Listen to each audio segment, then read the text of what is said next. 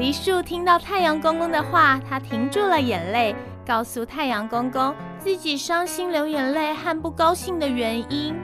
因为麻雀他们都笑我又矮又瘦，明年一定长不出果实来。而且我的主人这么用心帮忙，我却还是这样，一点办法都没有。哼，所以我很伤心。呵呵呵呵呵呵。听完梨树说的话，太阳公公反而大笑了起来。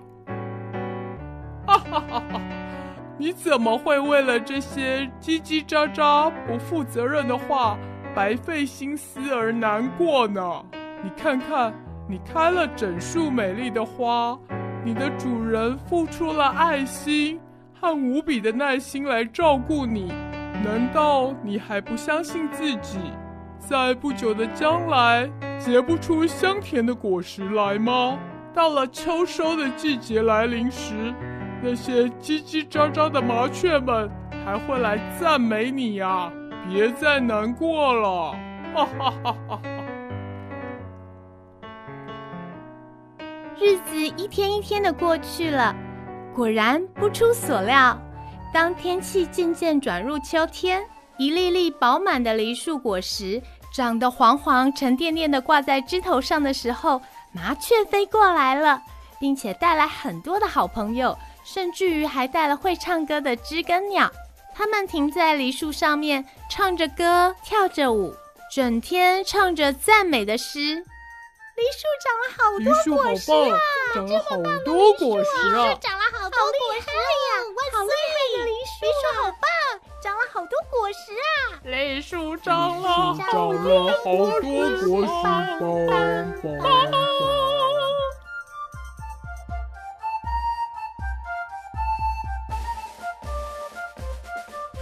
小朋友，从这个小小的故事中，似乎唤醒了我们自己。在我们生活中，有一些人总是会爱挑剔别人的毛病，或者是说些是是非非来娱乐自己；也有一些人会因为嫉妒而不怀好心来搬弄是非。我们千万要小心，不要对别人说这些不负责任的话，还有这样不好的行为态度，这样是会伤害别人。但是呢，如果我们听到了让自己伤心难过的话，其实呢，我们只要好好的做好自己，保持善良、美好、开朗的心，就像太阳公公说的，等到秋收的季节来临时，那些叽叽喳喳的麻雀们还是会来赞美你哦。好了，我们今天的故事说到这边，希望大家会喜欢玲玲老师今天带来的故事。我们下次再见喽，拜拜。